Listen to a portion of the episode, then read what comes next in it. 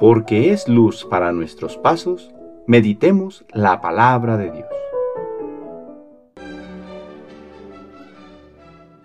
Del libro del profeta Ageo, capítulo 1, versículos del 15 al capítulo 2, versículo 9. El día 21 del séptimo mes del año segundo del reinado de Darío, la palabra del Señor vino por medio del profeta Ageo y dijo, Diles a Zorobabel, hijo de Sealtiel, gobernador de Judea, y a Josué, hijo de Yosadac, sumo sacerdote, y al resto del pueblo, ¿queda alguien entre ustedes que haya visto este templo en el esplendor que antes tenía? ¿Y qué es lo que ven ahora? ¿Acaso no es muy poca cosa a sus ojos?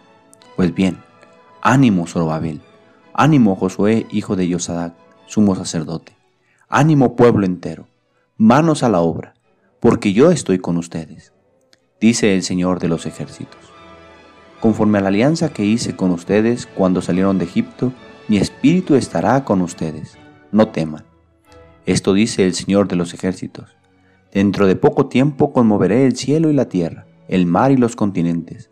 Conmoveré a todos los pueblos para que vengan a traerme las riquezas de todas las naciones, y llenaré de gloria este templo. Mía es la plata y mío es el oro. La gloria de este segundo templo será mayor que la del primero, y en este sitio daré yo la paz, dice el Señor de los ejércitos. Palabra de Dios.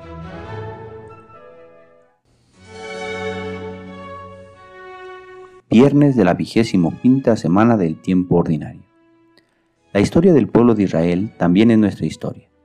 El pueblo de Israel está ante un nuevo comienzo, pero no ha sido para ellos fácil volver a emprender el camino. Escuchamos cómo Dios, por boca del profeta Ageo, los anima y les invita a reconocer que su espíritu está con ellos y los sostiene. Así verán que la gloria de este segundo templo que están reconstruyendo será mayor que la del primero. ¿Cuántas veces nuestros planes son destruidos?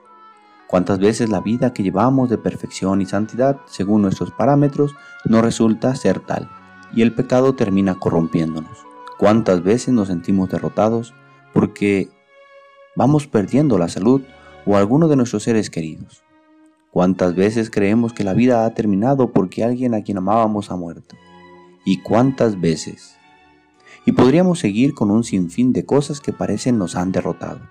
Pero ante todas ellas, que nos tienen en el piso, hoy Dios nos dice, mi espíritu está con ustedes.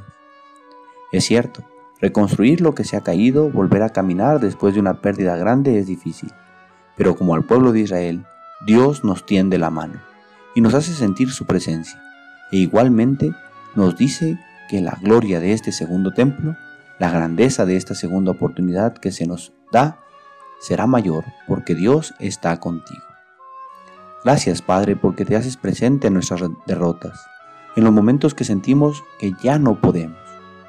Ayúdanos a palpar la presencia de tu Espíritu para caminar confiados en la reconstrucción de nuestra vida ante los sufrimientos tan grandes que en ocasiones vivimos. El Señor esté con ustedes. La bendición de Dios Todopoderoso, Padre, Hijo y Espíritu Santo, descienda sobre ustedes y les acompañe siempre. Que tengan buen día.